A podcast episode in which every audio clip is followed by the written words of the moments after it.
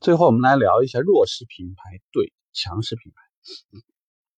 这里头呢，其实，呃，如果你单纯从这个品牌文化上面来，那就是再怎么追也追不上。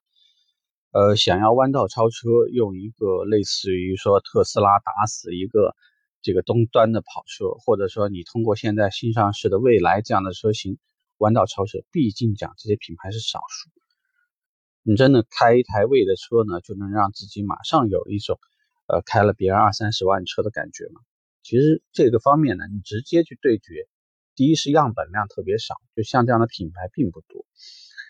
呃，更多的是什么呢？就是在那些客户在相同的预算范围以内，我就拿着三房跟你干两房。大多的时候呢，都会试着想给客户呢忽略一些问题，就是品牌的忠诚度。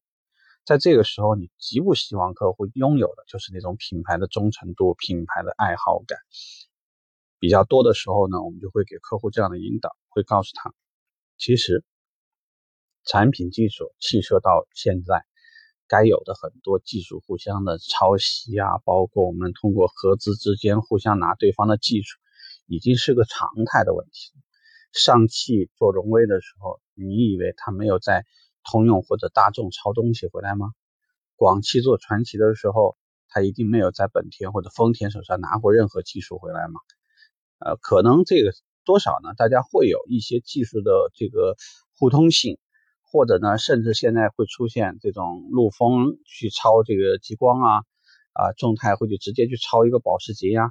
他其实想代表的意思就是说，中国的汽车工业已经这么厉害了，你不用担心。既然是说我们想花的钱就这么一些，能买三房，为什么买两房呢？而且很多时候品牌高，你能高到多少？未来的三年，现在换车周期一般三年到五年。而未来的三年，像现在，如果你一脚踩到一个中端品牌或者豪华品牌，那你下一台车又应该是什么车呢？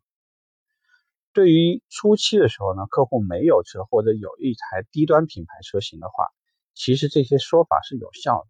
客户会去想这样的问题：假设我以前用的是一个三线品牌，现在用的二线就很好了呀，为什么要一脚踩到一个一个 ABB 这样的品牌呢？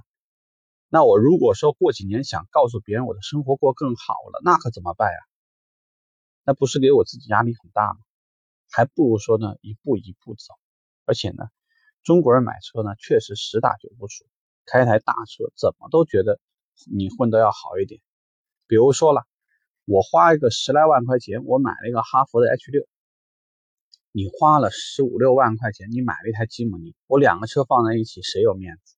你以为各个人的话都很懂车吗？是不是这个道理？我买到二十万以内，我已经可以买一台很大的国产品牌的车了。这个车如果你放到一个高端品牌去，其实它的个头，说实话，也就像一个合资品牌十五六万的车。所以从很多方面，消费者一旦处于算账阶段，一旦处于那种对于未来的几年所谓的这个小的。呃，用车周期的一个考虑，确实有那么一部分客户就会想，索性把钱花在这个，与其把这个钱呢花在这些消费上面，不如呢先放在其他的方面。有车嘛，够用就好了，三年十万公里，反正坏了你得给我修，我有什么好担心的，对吧？再加上甚至会恐吓一下客户，像现在碰瓷啊、敲诈的事儿这么多，开一台低端的车型，别人呢对于同样的事情。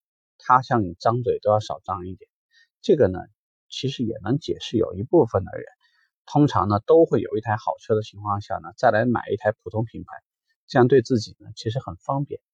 平时出入的时候呢，足够的低调，该充场面的时候呢，也拿得出手，不会说呢只是一台车，你就是大了吧嫌笨嫌费油，小了呢有时候又不够面子，SUV 呢又觉得平时商务不方便。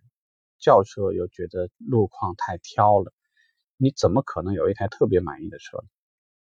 所以在弱势品牌对决强势品牌的时候呢，这样去引导，其实就是想让客户呢犹豫一下，多花点时间考虑考虑。尤其是说我们的品牌，假设说你跟它对标的那个车型，并不是差的特别多，而且在某些方面有一个还算不错的优势。